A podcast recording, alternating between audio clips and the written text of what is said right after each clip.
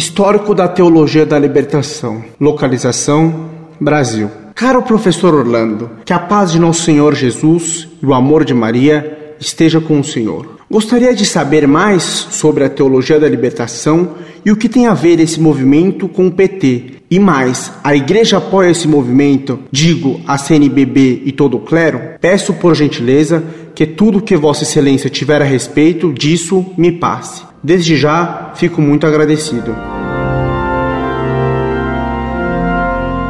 Muito prezado, salve Maria.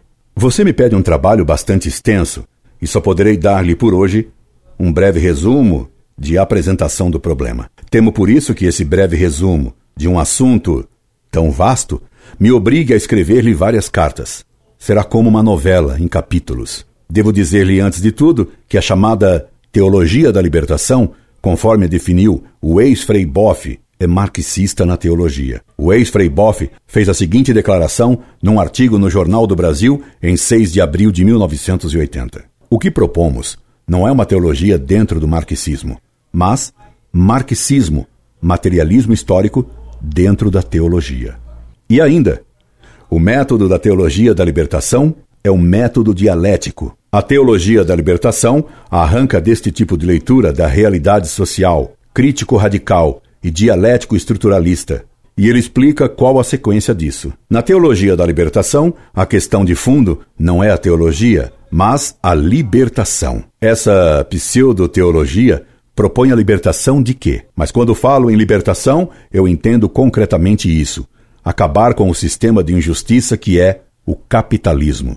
É libertar-se dele para criar em seu lugar uma nova sociedade, digamos assim, uma sociedade socialista. E ainda, é preciso dizer claro e vigoroso: a libertação é a emancipação social dos oprimidos, Trata-se concretamente para nós de superar o sistema capitalista em direção a uma nova sociedade de tipo socialista. Para a teologia da libertação, a sociedade socialista que ela procura instaurar é sinônimo de reino de Deus. Se assim é, eu afirmo que hoje, para nós, o reino de Deus é concretamente o socialismo. Dentro da igreja, o objetivo da teologia da libertação era o de criar um movimento de apoio à ação marxista comunista. O interesse principal da teologia da libertação é criar uma ação da igreja que ajude efetivamente os pobres. Tudo deve convergir para a prática, o amor. Note-se que ajudar efetivamente os pobres seria fazer uma revolução anticapitalista. E veja-se como a palavra amor é deturpada para um sentido particular. Amar é realizar efetivamente a igualdade econômica. Não se pense que essa revolução socialista, visada pela teologia da libertação, seja meramente reformista. Os bofes confessam que ela deveria ser radical. A terapia apresentada por esta consciência crítica radical não é a reforma do sistema capitalista. Isto implicaria apenas em fazer um curativo na ferida sem perceber o foco gerador da enfermidade postula-se uma nova forma de organizar toda a sociedade sob outras bases. Não mais a partir do capital em mãos de alguns, mas a partir do trabalho de todos, com a participação de todos no meio de produção e nos meios de poder. Fala-se de libertação. Portanto, a teologia da libertação adota princípios e métodos marxistas e tem o mesmo fim dos movimentos comunistas: destruir o sistema capitalista, para instituir uma nova sociedade socialista. E socialismo aí é um eufemismo enganador para não assustar burguês. Sociedade socialista aí significa, em concreto, uma sociedade comunista, como a de Fidel em Cuba ou de Stalin na União Soviética. Fidel, que vem aí no dia 6 de janeiro. A teologia da libertação é comunismo para católicos modernistas, tais como eles se desenvolveram depois do Concílio Vaticano II. Michel Louvi assim resume a doutrina e fins da teologia da libertação. Primeiro, um implacável requisitório moral e social contra o capitalismo dependente, seja como sistema injusto, iníquo, seja como forma de pecado estrutural. Segundo, a utilização do instrumental marxista para compreender as causas da pobreza, as contradições do capitalismo e as formas da luta de classes. Terceiro, uma opção preferencial em favor dos pobres e da solidariedade com a sua luta pela autolibertação. Quarto, o desenvolvimento de comunidades cristãs de base entre os pobres, como uma nova forma da igreja e como alternativa ao modo de vida individualista imposto pelo sistema capitalista. Quinto, uma nova leitura da Bíblia, voltada principalmente para as passagens como o Êxodo, paradigma da luta de libertação de um povo escravizado. Sexto, a luta contra a idolatria, e não o ateísmo, como inimigo principal da religião, isto é, contra os ídolos da morte, adorados pelos novos faraós, os novos Césares e os novos Herodes. Mamon, a riqueza, o poder, a segurança nacional, o Estado, a força militar, a civilização ocidental. Sétimo, a libertação humana histórica como antecipação da salvação final em Cristo, como reino de Deus. Oitavo, uma crítica da teologia dualista tradicional como produto da filosofia platônica grega e não da tradição bíblica, nas quais as histórias humanas e divina são distintas, mas inseparáveis.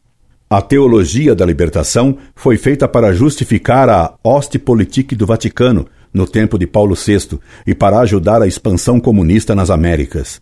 É sabido que em 1952, às vésperas do Concílio Vaticano II, João XXIII queria o comparecimento de observadores da Igreja Cismática Russa no concílio. O ecumenismo exigia uma aproximação também com a Igreja Cismática Russa, controlada então pelo Partido Comunista Soviético. Até mesmo os mais altos dignitários dessa igreja eram, então, membros da KGB, a polícia secreta do bolchevismo. O governo soviético, inicialmente, não queria permitir a presença de membros da Igreja Cismática no Concílio Vaticano II.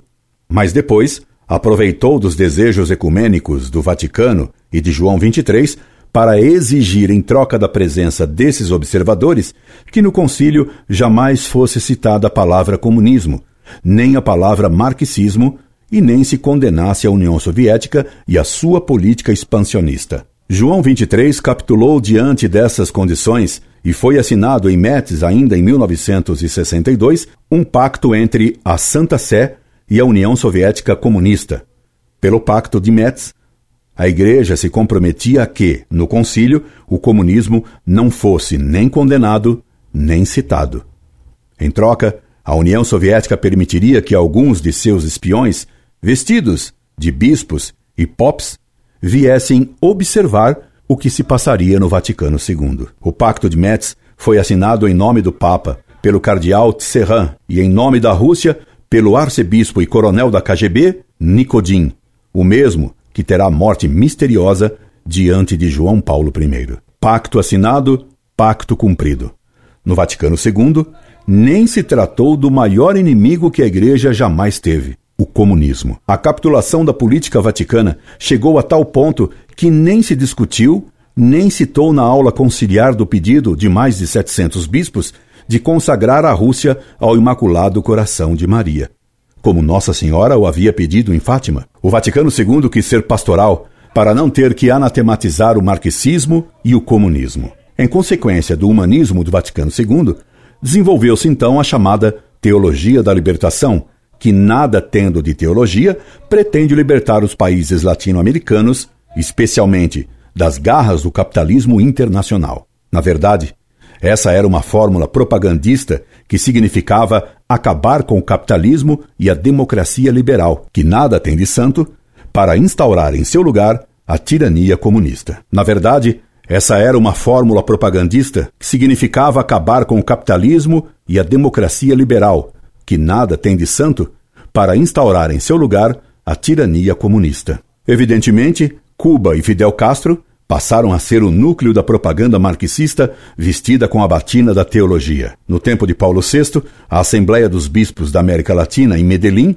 deu um grande impulso à teologia da libertação e à ação concreta dos padres modernistas em favor da guerrilha comunista. Aqui no Brasil, a ação católica, eivada de princípios modernistas, se aliou aos partidos marxistas, surgindo o POLOP, Política Operária. Na década de 60, os católicos de esquerda apoiaram a guerrilha comunista de Carlos Marighella, Frei Beto esteve envolvido nessa guerrilha, como muitos outros padres e frades do convento dominicano das Perdizes, em São Paulo. A teologia da libertação no Brasil teve o apoio total do cardeal de São Paulo, Dom Arnes, assim como a ala esquerdista, que dominava a CNBB, liderada então por Dom Arnes, por Dom Ivo Lorscheider, por Dom Mauro Morelli, Dom Casaldália, Dom Luciano Mendes de Almeida, entre outros. Na América Latina, a teologia da libertação foi fundada e liderada pelo padre Gustavo Gutierrez. Entretanto, o teólogo que acabou por simbolizar essa teologia comunista foi o então frei Leonardo Boff, que, tendo controlado a editora Vozes de Petrópolis, a usou para publicar inúmeros livros dessa corrente teológica. Frei Boff era um frade franciscano que estudava muito e cujos livros tinham um embasamento muito mais sólido do que os pobres livrecos do semi-frei Beto. Frei Leonardo Boff encarnou a teologia da libertação e sua condenação por Roma acabou por anular, por algum tempo pelo menos, a revolução teológica. A laicização do ex-frei Boff, que se tornou de novo apenas Genésio Boff, se não me equivoco, e seu casamento pós-moderno, como ele mesmo definiu, com uma mulher casada, mãe de seis filhos, liquidou a sua influência no Brasil. Boff passou a ser figura de segundo plano, embora suas ideias continuem atuando e muito na CNBB. Ainda hoje foi noticiado que o Papa João Paulo II, em discurso aos bispos brasileiros, em visita ad limina ao Vaticano, condenou a invasão das terras alheias, como aliás já o fizera o Papa em 1991 ao visitar o Brasil. Um bispo da CNBB, da Pastoral da Terra, Dom Tomás Balduino, teve a audácia de declarar que o Papa não o condenou às invasões do MST, e sim à invasão de terras pelos grandes. A teologia da libertação tinha uma concepção herética de Deus, da Santíssima Trindade, da Igreja e da sociedade que analisaremos em outras missivas que lhe enviarei. Incorde Jesus Semper, Orlando Fedeli.